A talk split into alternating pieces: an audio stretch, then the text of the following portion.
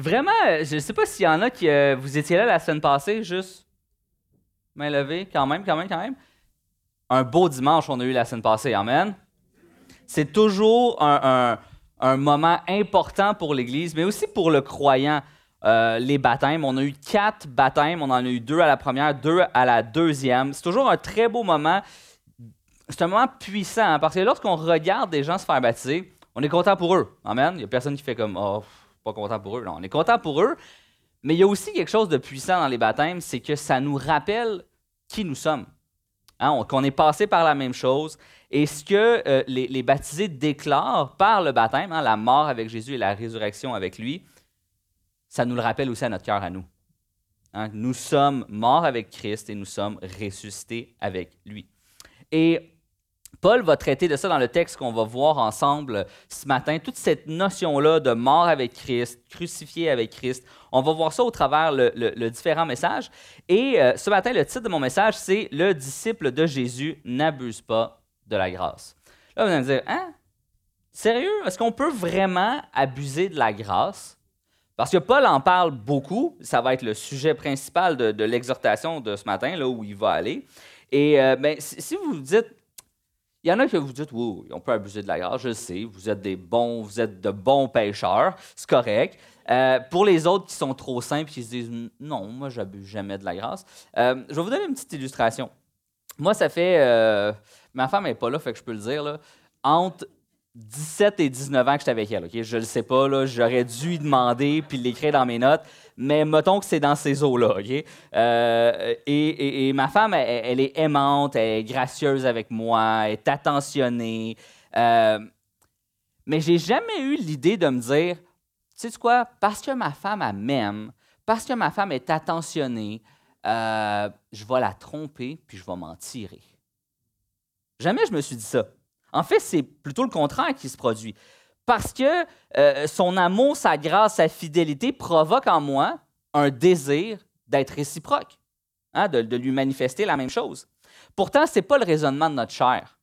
Notre chair pécheresse va souvent se dire, raisonnement, comme Dieu est bon, il est aimant, il est fidèle, je peux pécher puis il va me pardonner. Ici, il n'y a personne qui dit amène à ça. Tout le monde est comme non, je ne sais pas de quoi tu parles. Euh, et c'est ce que Paul va voir. Ça, c'est, notre nature pécheresse qui nous amène à ça. Mais c'est exactement ce que Paul parle. C'est un abus de la grâce. Et on va voir ensemble, on va aller dans, on va continuer, on est toujours dans la thématique sola fide. On est dans Romains et aujourd'hui, on va euh, débuter le sixième chapitre euh, de Romains. On va faire ensemble quoi, les 14 premiers versets à peu près. Donc, vous pouvez tourner avec moi Romains. Si vous ne savez pas c'est où Romains, c'est tout de suite après Actes. Donc, vous avez les évangiles, vous avez Actes, vous avez Romains. C'est tout de suite là. Sinon, les versets vont apparaître à l'écran. Je vais lire pour vous versets 1 à 4. Et Paul va dire Que dire maintenant? Persisterons-nous dans le péché pour que la grâce abonde? Loin de là. Puisque nous sommes morts pour le péché, comment pourrions-nous vivre encore dans le péché? Ne savez-vous pas que nous, qui avons été baptisés par- pour Jésus-Christ, c'est en relation avec sa mort que nous avons été baptisés. Nous avons donc été ensevelis avec lui par le baptême, en relation avec sa mort, afin que, comme Christ a été ressuscité par la puissance glorieuse du Père, nous aussi, nous menions une vie nouvelle.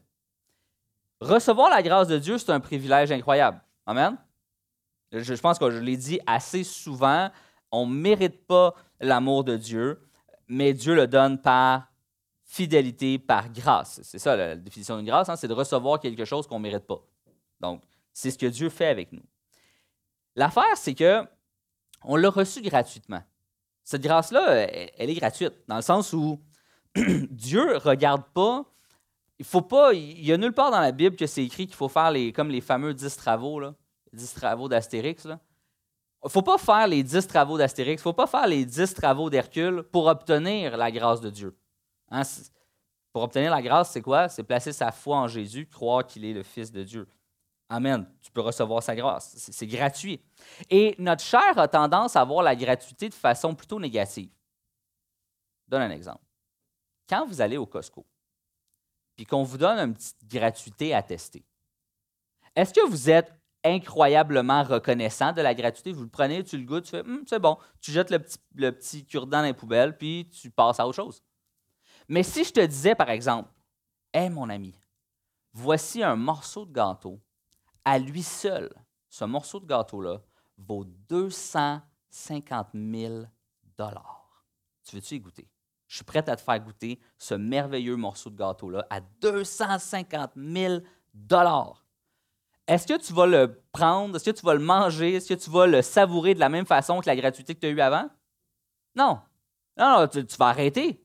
Tu vas, tu vas, tu vas, tu vas dire, ben là, à 250 000 la bouchée, euh, c'est mieux d'être vraiment exceptionnel. Puis là, tu vas y goûter, tu vas le savourer. Là, tu vas faire comme un bon vin, hein, tu vas le sentir, tu vas faire Hmm, ah oui, je sens des effluves de bois et de cuir. Tu, vas, tu, vas, vraiment le déguster, là. C'est pas comme la saucisse enroulée de bacon qui te donne, tu fais hmm, Ah, j'aime le bacon. Puis on passe à autre chose. Là, c'est un morceau de gâteau, là, qui vaut cher. Et souvent, on a ce mépris-là pour la gratuité, ou du moins un manque de considération. Et ce que ça fait, c'est on fait la même chose avec la grâce. Parce qu'on comprend mal qu'est-ce que ça a coûté, on comprend mal la valeur de cette grâce qui nous est donnée, on la traite comme une gratuité chez Costco, on la prend, on dit ah, c'était bon, puis on passe à autre chose. Alors que lorsqu'on s'assoit, qu'on réfléchit, qu'on commence à lire les Écritures, on voit que la grâce, elle a coûté extrêmement cher. Amen? Et je vais revenir là-dessus. Parce que là, peut-être que vous n'êtes pas encore convaincu. Là, tu me dis, ah, tu parles au mauvais crowd. Là. Je suis pas. Euh, moi, j'abuse jamais de la grâce. OK? Fait que ça tombe bien parce que un des auteurs que j'aime beaucoup, R.C. Sproul, euh, a, fait, a écrit un article justement là-dessus et il a dit cinq façons dont euh, les chrétiens abusent de la grâce quotidiennement. OK? Fait que là, si tu te pensais au-dessus de la mêlée, tu te disais, ben alors moi, si j'abuse de la grâce, c'est peut-être arrivé une ou deux fois dans ma vie. R.C. Sproul, il dit Voici cinq abus de la grâce que tu commets quotidiennement. C'est chaque jour, tu vas au moins en faire un de ceux-là. C'est intense, là. Est-ce que vous êtes prêts? Tout le monde est comme non, on veut juste pas le savoir. Premièrement, on rend souvent le mal pour le mal. Hein, le fameux œil pour œil, dent pour dent. Tout le monde aime ça, l'œil pour œil, dent pour dent. Si quelqu'un, les enfants, là, c'est des champions de ça. Si, tu, si, si un enfant qui fait mal à un autre enfant, qu'est-ce que l'autre enfant va faire? Il va prendre un, bloc de bois puis il va y cogner sa tête. Œil pour œil, dent pour dent. Ça, c'est la loi dans nos cœurs. Et on a tellement tendance à faire ça dans nos relations interpersonnelles à tous les jours. Là, vous allez me dire, je frappe pas mes collègues de travail. Non, mais euh, moi, au portail, tout le monde est, tout le monde, c'est tous des pasteurs, tout le monde est sans reproche et sain.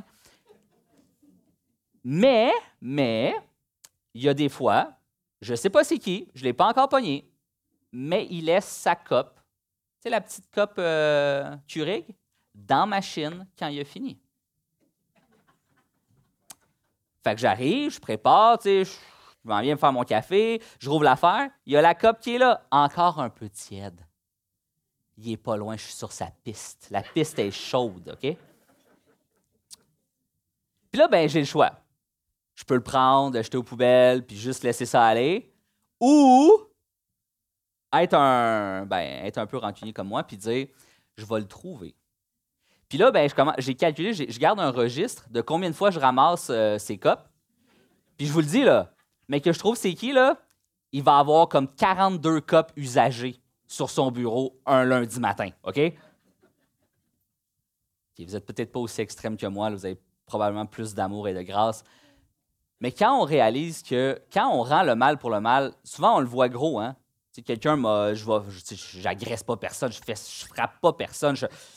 Mais rendre le mal pour le mal, c'est des fois aussi dans ton couple quand euh, tu es passif-agressif. Hein, vous savez, c'est quoi passif-agressif?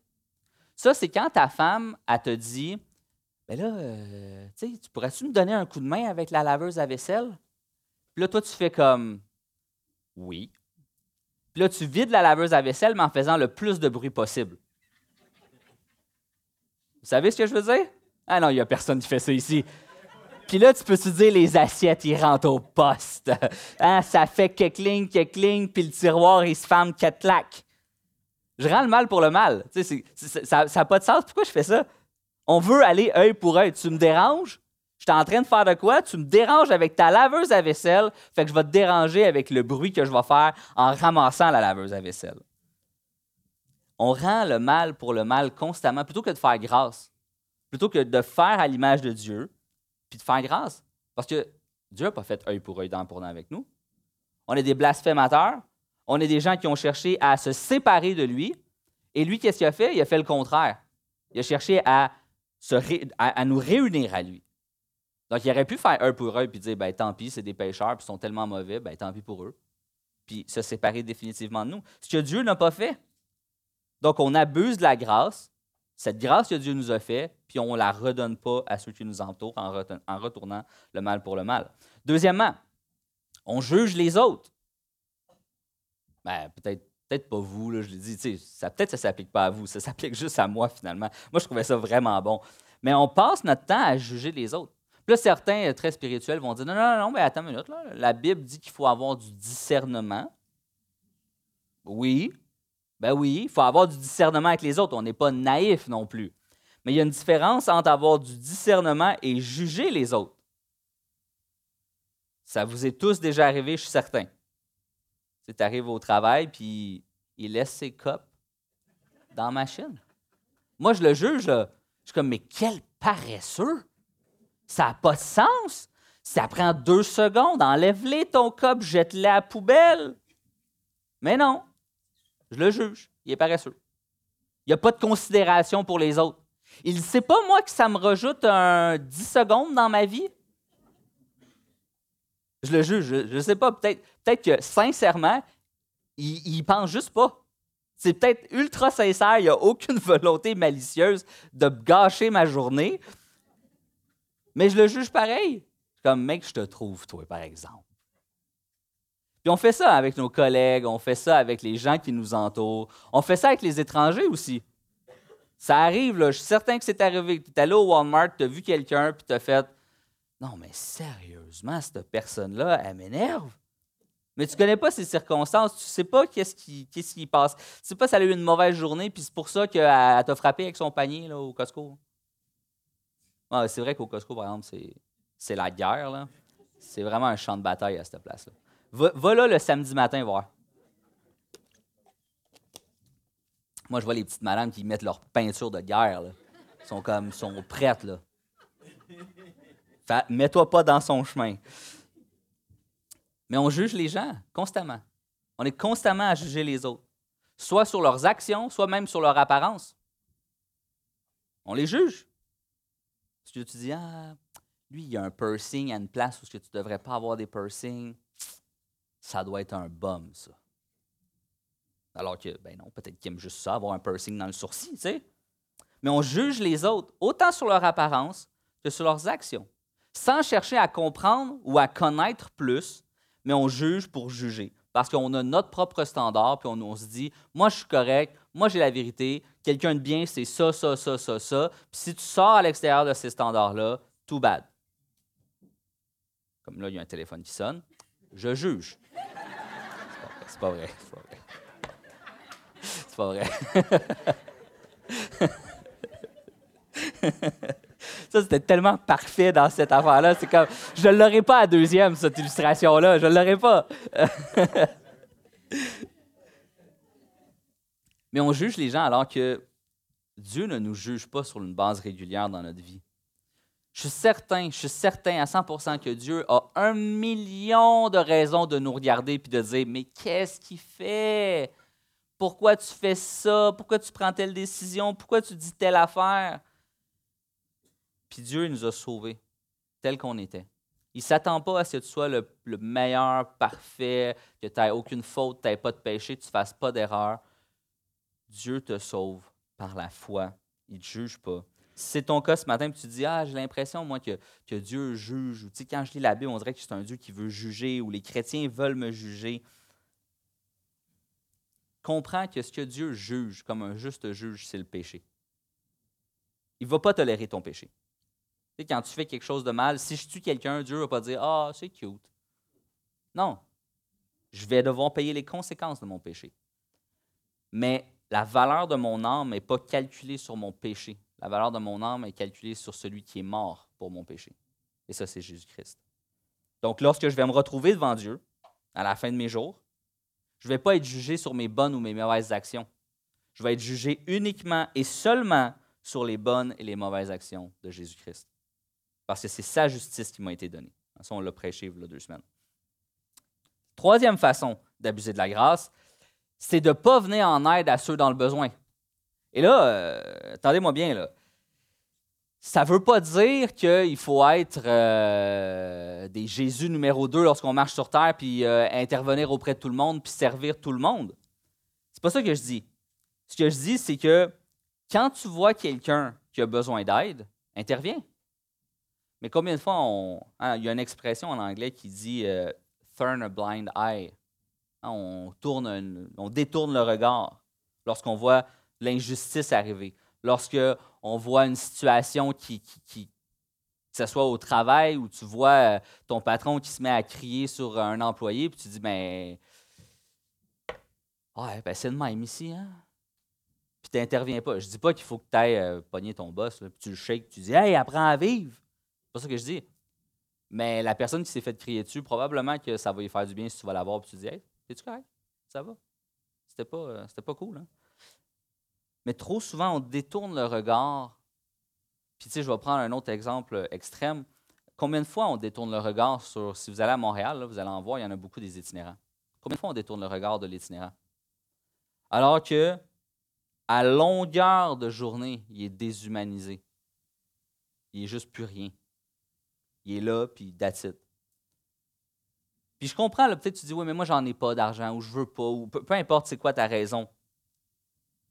Mais est-ce que tu réalises que pour une personne qui est itinérante sur le bord de la rue, simplement t'arrêter puis lui demander comment il va peut changer sa journée?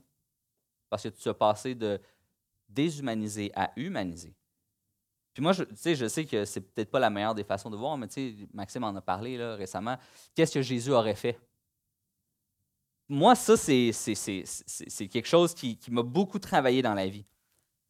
De venir en aide aux gens quand je peux le faire. Puis si je n'ai pas les moyens, je ne peux pas. Je n'ai pas d'argent, j'ai rien, j'ai rien sur moi. Mais il y a quand même une façon que je peux contribuer à la dignité d'une personne en lui disant Hey, comment ça va? Comment ça se passe ta journée? Ou peu importe, juste en m'intéressant à elle, je peux déjà contribuer à lui venir en aide. Peut-être que ce n'est pas mon bonjour, comment ça va, qui va faire que cette personne-là va sortir de la rue. Mais déjà, je vais avoir fait une œuvre. Je déjà avoir fait un quelque chose. Je ne vais pas avoir simplement tourné, détourné le regard en disant bah, je ne peux rien faire anyway. Mais là, j'ai pris des cas extrêmes. Mais des fois, là, avouez que ça vous arrive aussi dans votre propre maison. Tu sais, quand tu vois ta femme, là, en tout cas, c'est encore une fois, je prends beaucoup d'exemples de, ma maison. Vous allez voir comment je suis un mauvais mari, finalement. Mais tu sais, des fois, je la vois faire quelque chose, puis tu sais, je le sais qu'elle est fatiguée, je le sais qu'elle a sa journée dans le corps, puis là, je la vois, tu sais, puis là, elle prépare ses affaires, puis, là, je me dis, je pourrais lui donner un coup de main, ou je pourrais juste continuer à gamer. Puis là, tu fais comme, mais ça me l'a pas demandé. C'est parce qu'elle n'a pas vraiment besoin. Puis là, je raisonne avec moi-même, je raisonne avec mon propre péché.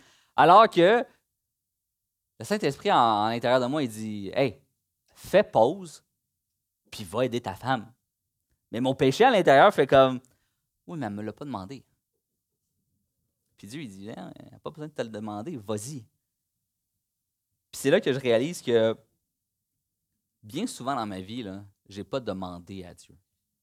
Je n'ai pas dit Hey Dieu, il faut que tu me protèges sur la route aujourd'hui parce que c'est neigeux.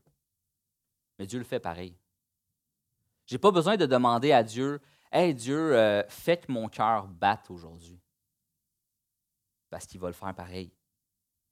Puis il y a bien, bien, bien des fois où si ma journée dépendait de ce que je demande à Dieu, ben, j'aurais des extrêmement mauvaises journées parce que j'oublie de demander plein d'affaires à Dieu.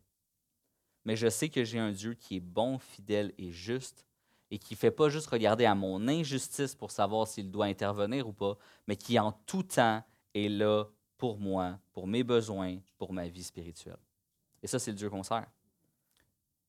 Et nous, on fait, hein, c'est notre chair, hein, on détourne ce qui est bon, alors qu'on devrait être comme ça, puis de ne pas attendre que les autres nous demandent de l'aide, puis d'être avenant.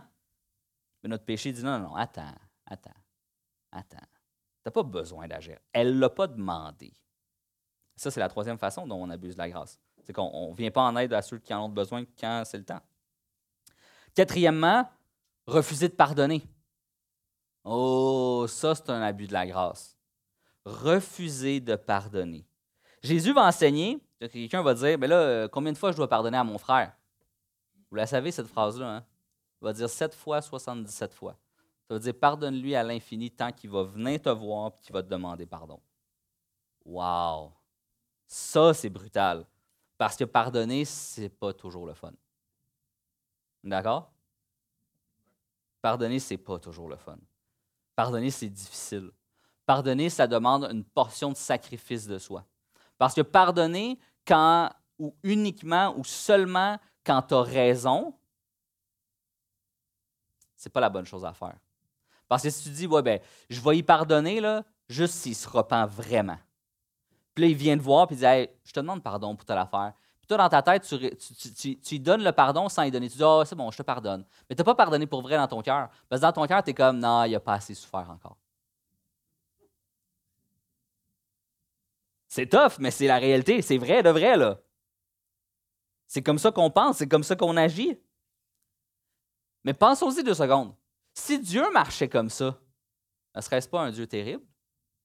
Si, lorsqu'on pêche, on, s'avançait devant Dieu et on disait Ah, Seigneur, je te, j'ai péché là-dessus, j'ai mal agi, je te demande pardon. Puis lui, il se croisait les bras puis faisait comme Non, je te pardonne pas tout de suite. M'assère un peu dans tes remords. M'assère un peu dans la souffrance et les conséquences de ton péché. Mais c'est pas ça que Dieu fait. Dieu va nous pardonner chaque fois qu'on va devant lui pour lui demander pardon.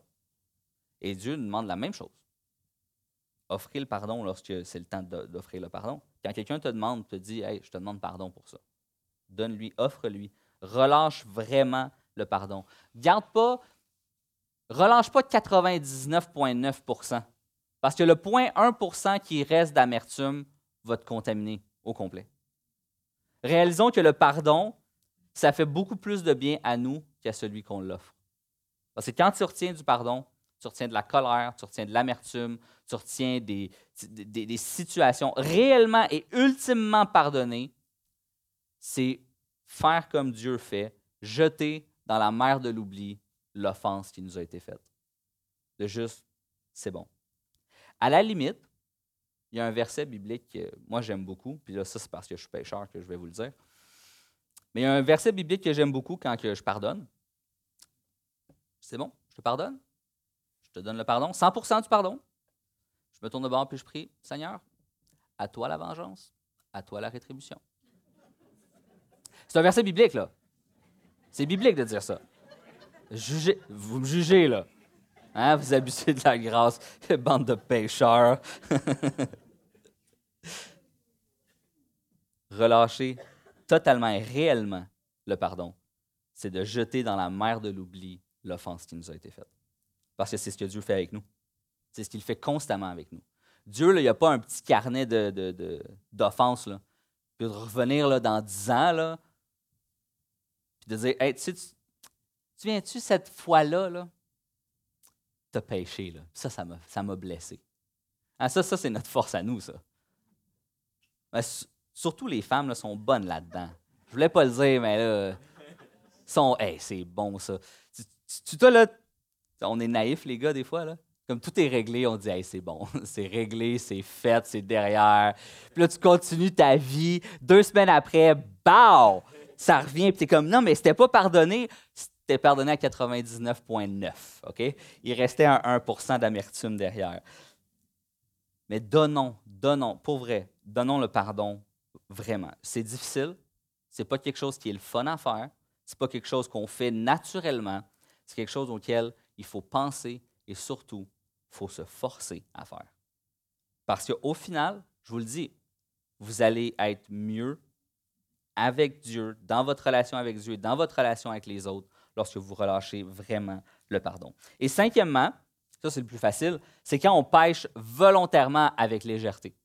Ça, c'est quand tu pêches volontairement avec légèreté, là, tu es vraiment dans l'abus de la grâce totale. C'est là que tu te dis,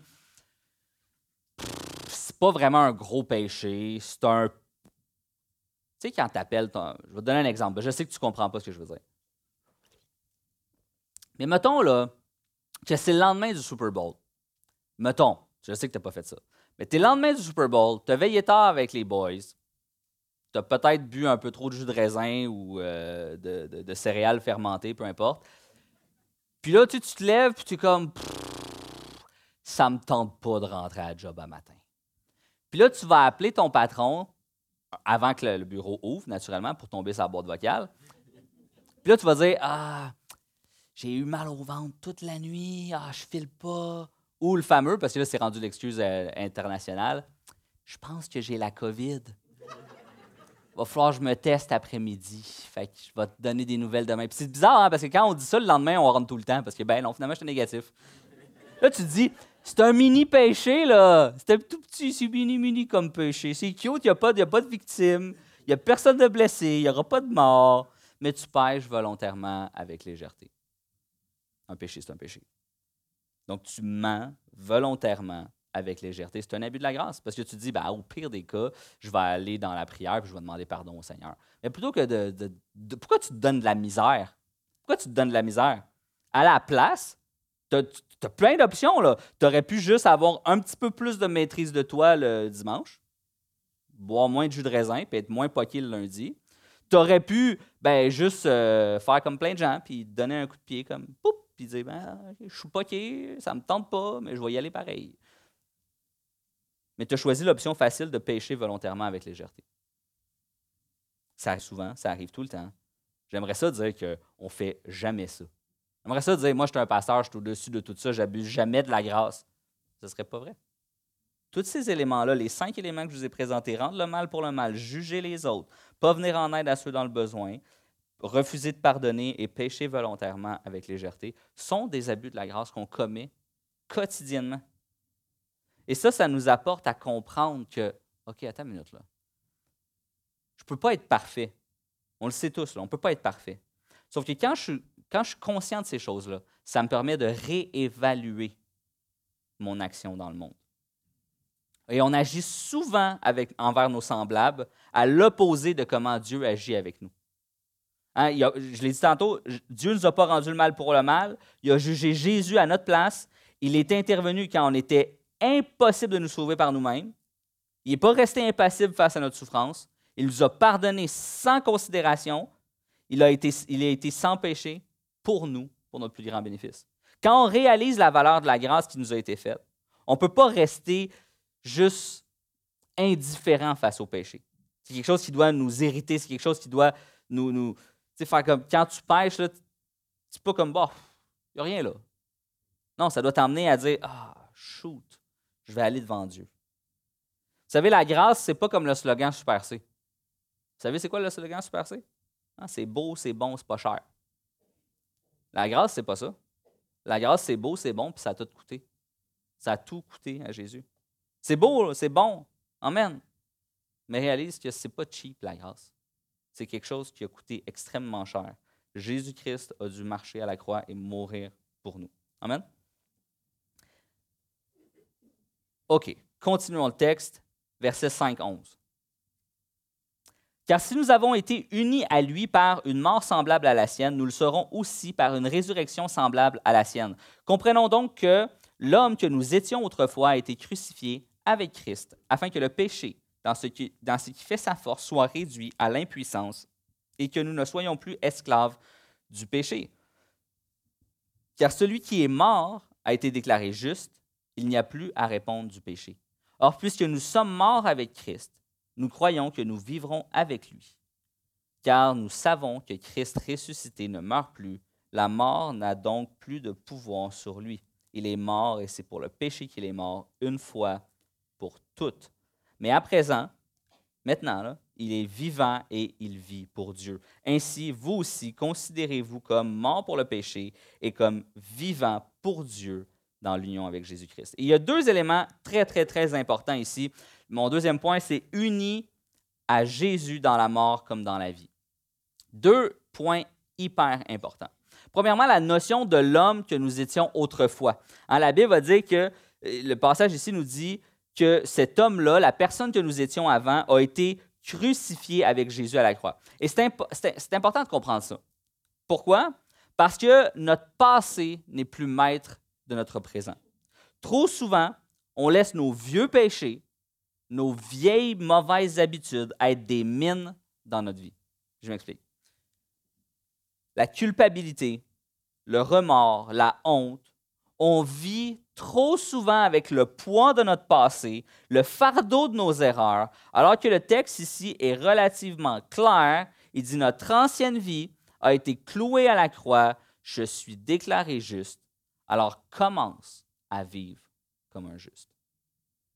C'est facile de laisser le péché nous dicter comme Ah, mais tu as tellement été une mauvaise personne. Mais toi, avant, tu étais un alcoolique. Tu as tellement négligé ta famille. Tu as fait ci, tu as fraudé là. C'est tellement facile. sais, moi, j'étais un athée, puis j'attaquais la Bible, puis j'attaquais la, chrétienté. Ce serait facile de me laisser, de laisser Satan me parler, puis de dire tu n'es pas digne de parler de Dieu, tu n'es pas digne de prêcher, parce que tu étais ça. Tu étais quelqu'un qui attaquait la foi. Tu es, juste un imposteur. Ce serait facile de laisser Satan me dire ça. Sauf que ce que moi j'ai réalisé dans ma marche avec Jésus, c'est que cet athée-là, mon ancienne vie, est restée clouée à la croix. Jésus l'a crucifié à ce moment-là. Et, cette ancienne personne, pécheur, centrée sur lui-même, égocentrique, est mort à la croix. Et après, le texte va dire qu'on est ressuscité avec lui. Toute cette notion de l'union avec Christ. On vit maintenant avec Christ. Ça veut dire quoi? c'est que c'est possible pour moi aujourd'hui d'agir et de penser conformément à la parole de Dieu. Et sans Jésus, si je ne suis pas uni à Jésus, la Bible, c'est juste un beau livre. Il y a des belles paroles, mais on s'entend que plus de la moitié n'est pas applicable dans la vie réelle. Mais lorsque je suis uni avec Jésus, je réalise à quel point la Bible est merveilleuse, que c'est la parole de Dieu et que j'ai la possibilité de l'appliquer dans mes pensées et dans mes actions. C'est pas par mes propres efforts que je suis capable de faire ça, mais c'est parce que Jésus me permet de le faire. Jésus fait une œuvre en moi qui me rend capable d'aimer les autres, d'être généreux, d'avoir de la compassion, d'avoir de la maîtrise de moi, d'avoir de l'intégrité dans ce que je fais. Et ma question pour toi ce matin, pour te faire réfléchir un peu, c'est est-ce que tu pries dans ce sens-là? Est-ce que tu pries des trucs comme Dieu rend moi capable d'être plus comme toi? Parce qu'on est bon pour faire une liste d'épicerie à Jésus. Hein? On est bon pour lui dire Hey, moi j'ai besoin de ça, j'ai besoin de ça, j'ai besoin de ça. Touche telle personne, sauve telle personne, puis guéris telle, telle, telle personne. Mais c'est rare qu'on va prier à Dieu Dieu, change mon cœur, change ma personne pour que je sois capable d'être plus comme toi. Parce que changer, ça fait toujours un peu mal. Changer, ça nécessite toujours des sacrifices. Si je veux être plus généreux, ça veut dire que je vais donner plus. Si je suis plus généreux de mon argent, ça veut dire que je vais donner plus de mon argent. Si je suis généreux de mon temps, ça veut dire que je vais être obligé de donner plus de temps. Puis des fois, on n'aime pas ça. Parce qu'on se dit, ouais, mais là, déjà, euh, déjà c'est tête dans mon temps, mon horaire est chargé. Comment je peux être plus généreux dans mon temps? Bien, demande à Jésus. Prie Dieu là-dessus. Des fois, on a des, trucs comme ça on veut, on ne veut pas être plus généreux, on veut pas donner plus, on ne veut pas avoir plus de compassion, on veut pas aimer plus les autres. Parce que là, on se dit, ben là, euh, j'ai ma famille, tout ça, là, c'est comme, je peux pas mettre euh, deux soupers par mois avec des gens de l'Église, là, c'est comme, maintenant, je suis occupé. Mais est-ce que tu pries? Dieu, rends-moi plus comme toi. Puis on va voir que Dieu, Dieu va faire en sorte qu'il va y avoir des places qui vont se libérer. Il y a des trucs qui vont partir de ta vie, puis il y a d'autres choses qui vont prendre place dans ta vie. Et tout ce passage-là, je trouvais ça tellement beau que ce soit tout de suite après les baptêmes, parce que les baptêmes sont une représentation concrète de ça de la notion de mort à la croix, puis de résurrection. C'est pourquoi chaque fois, moi, je vois des baptêmes, je, me réjouis pour les gens qui reçoivent le baptême. C'est des vies transformées. Pour moi, je suis toujours ému de voir ça. Mais en plus de ça, ça me replace au sein d'une saine théologie. ça me rappelle, ça me rappelle l'œuvre que Dieu a faite dans ma vie.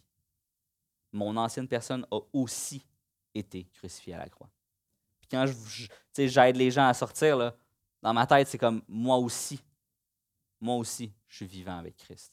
Ça nous rappelle cette réalité-là, cette puissance-là qu'il y a dans l'Évangile. C'est pourquoi euh, les baptêmes, ce n'est pas juste privé. Comme on ne fait pas ça un vendredi soir, juste deux pasteurs puis quelques membres de la famille. Pourquoi, pourquoi, on le fait en assemblée? Parce que oui, c'est une déclaration publique, mais c'est un rappel à chacun d'entre vous que vous avez été un jour, vous avez été crucifié à la croix avec Christ et vous avez pris part à sa résurrection. Amen.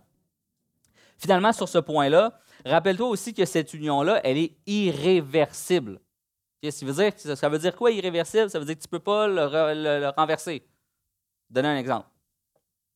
Quand tu unis ton steak avec le grill de ton barbecue, ça veut quelque chose qui est agréable. L'odeur, euh, tout le monde sait ça. Ah, il y a peut-être des végétariens, soyez bénis avec votre brocoli. Mais là, je parle de steak. OK? Je parle de steak.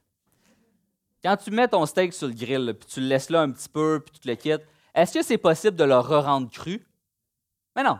Il s'est produit quelque chose, chimiquement, ton steak est, peu importe comment tu le manges, saignant, médium saignant, si tu le manges bien cuit, euh, viens pas chez nous, OK? Mais peu importe la cuisson de ton steak, tu peux pas le ramener à cru. C'est juste impossible. Tu peux pas le faire.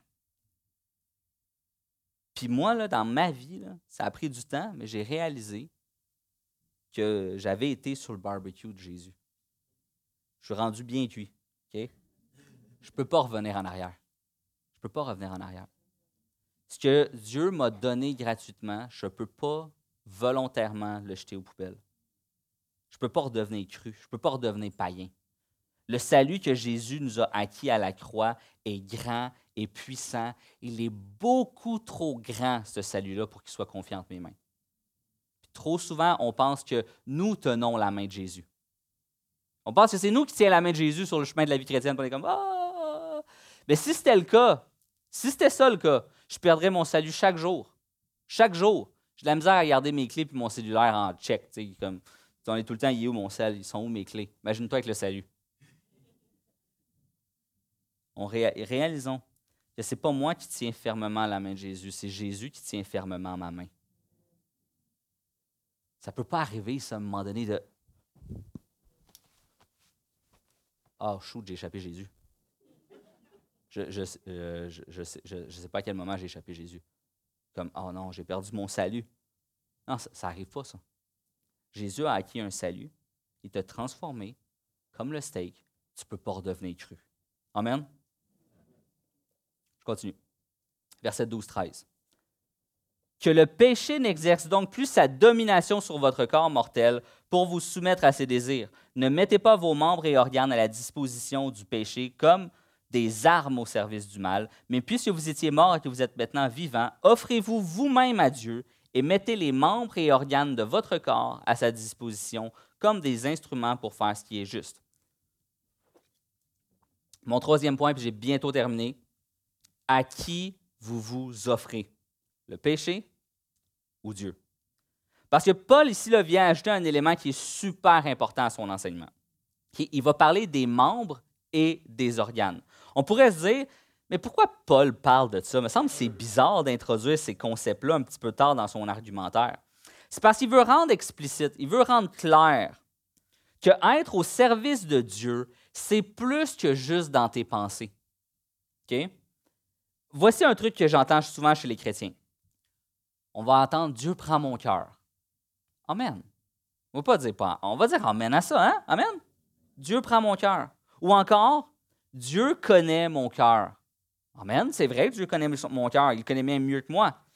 Mais trop souvent, ces phrases-là servent à se déresponsabiliser de nos actions corporelles. Je vais donner un exemple très simple. Euh, Paul va parler, va, parler au début, va dire que nos pensées et nos désirs doivent être orientés vers Dieu. Mais là, ici, il tombe dans l'argument où il dit même l'ensemble de nos actions concrètes doivent être orientées vers Dieu. Puis c'est comme cet homme qui, vient me voir dans mon bureau. OK, c'est une histoire fictive, là, cherchais pas dans l'assemblée, c'est qui, là? Cette personne qui vient me voir dans mon bureau et qui dit Pasteur Jim, j'aime Jésus. Je suis comme, ben, Amen. J'aime Jésus, j'aime la Bible. Moi, là, dans ma vie, là, je, je prie, je lis ma Bible, euh, je donne à l'église, tu, sais, tu le sais, je viens tous les dimanches, je sers, euh, je sers deux dimanches par mois, c'est comme, je suis là, là, c'est comme, je suis un bon chrétien. Ben, amen, gloire à Dieu, qu'est-ce que je peux faire pour toi? Il me dit, mais, euh, mais comme tu connais, là, tu, connais mon cœur, là, c'est correct hein, si je fraude les impôts. Ben, Dieu connaît mon cœur. Je l'aime, Jésus. Mais comprenez que ça ne marche pas. Mais on fait souvent ça. Ah non, mais Dieu connaît mon cœur. Il sait que je l'aime. Puis, puis de l'autre côté, avec nos membres, on commet, on commet des, péchés. Travailler au noir, euh, frauder l'impôt. Euh. On dit, ah, on est des chrétiens, tout ça, on a Jésus dans notre cœur, puis Jésus, moi, je l'aime. Mais comment est-ce que tu as interagi avec tes collègues? Moi, je, veux dire, t'aimes Jésus, mais le soir après souper, quand les enfants sont couchés, ben, tu binges Netflix. Hein, tu t'assois devant Netflix, puis tu tapes euh, deux épisodes qui deviennent huit, genre. Là, tu dis, ouais, mais, hey, écoute, Pasteur Jim, là, mets pas ce pas-là. Je travaille fort, les enfants sont du trouble, je le mérite bien. Oui, ben oui, tu mérites. Je veux dire, je suis pas contre le loisir, je suis pas contre la détente, tout ça, c'est pas mal en soi, là. Mais est-ce que tu négliges Dieu au profit de tes passe-temps ou de X, Y, Z? Est-ce que tu négliges Dieu au profit de insère ce que tu veux? Parce que lorsque tu fais ça, lorsque tu négliges Dieu pour X, Y, Z, pose-toi la question.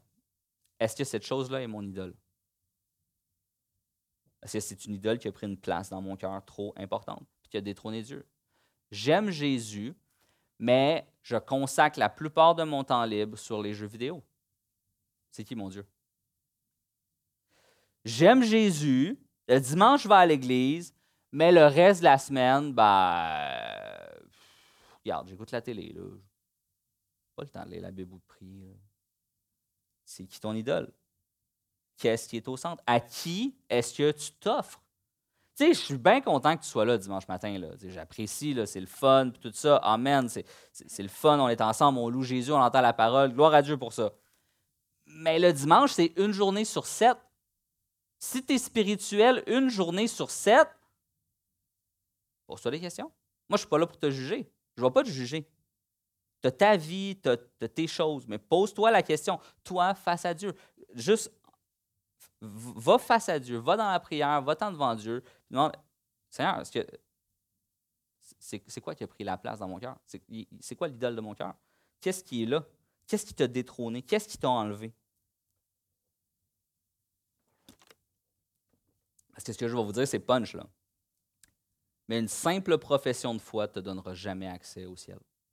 Simplement dire Ah, j'aime Jésus, je crois en Jésus, ne va pas te donner accès au ciel. Ce qui donne accès au ciel, c'est une relation continue avec Dieu. Ça veut dire quoi une relation?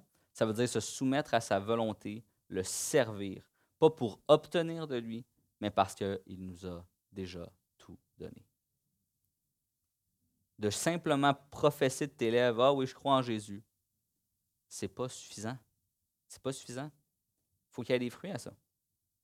Et les fruits sont démontrés par comment tu vis, comment tu vis ta vie dans le monde, mais comment tu vis ta vie aussi spirituelle avec Jésus. Si tu n'en as pas de relation avec Dieu, tu dis, oh, je crois à Jésus, j'ai été sauvé quand j'avais 12 ans, j'ai levé la main dans l'appel. Puis depuis ce temps-là, ben, je ne fais pas grand-chose de plus. Questionne-toi, parce que ce n'est pas ta profession de foi qui va t'emmener au ciel, c'est ta relation continue avec Dieu. Amen. Et je termine avec ça, j'inviterai euh, Max à venir me rejoindre pour euh, la fin. Verset 14 car le péché ne sera plus votre maître, puisque vous n'êtes plus sous le régime de la loi, mais sous celui de la grâce. Et mon dernier point, c'est nous, nous sommes sous la grâce et plus sous la loi. Finalement, Paul va terminer son argument en donnant un dernier coup de marteau sur le clou. Là. Il, va, il frapper sur l'argument tout le long. Le péché n'est plus le maître de nos vies. Le péché n'est plus le maître de nos vies. Est-ce qu'il y a des tentations dans nos vies? Ben oui, certainement. Est-ce que je dois continuellement résister au péché? Oui. Mais c'est ça la puissance de Jésus. C'est ça la puissance de Dieu. C'est qu'il nous rend capables de dire non au péché. alors qu'avant, on était juste incapable. Alors qu'avant, ben, on ne savait même pas qu'on péchait. Avant, on, c'est comme, bah oui, je fais ça, ça ne me dérange pas. Mais maintenant, nous avons cette conscience, cette compréhension et cette capacité de résister au péché. Ne plus être sous la loi, ça ne veut pas dire que je peux faire tout ce que je veux, puis je peux faire n'importe quoi, n'importe quand. Dans un autre texte, Paul va parler, il va dire la loi, c'est un pédagogue, donc un enseignant, pour nous démontrer qu'on est incapable de suivre la loi par nos propres forces. Donc, je sais, il y en a, vous aimez ça, l'Ancien Testament, puis tout ça, avec toute la série de lois. Puis tu aimerais ça que je te dise, si tu suis toute la série de lois, là, tu vas être sauvé. Sauf qu'il n'y a jamais personne dans l'histoire de l'humanité, à part une personne qui a réussi à accomplir parfaitement la loi. ça, c'est Jésus.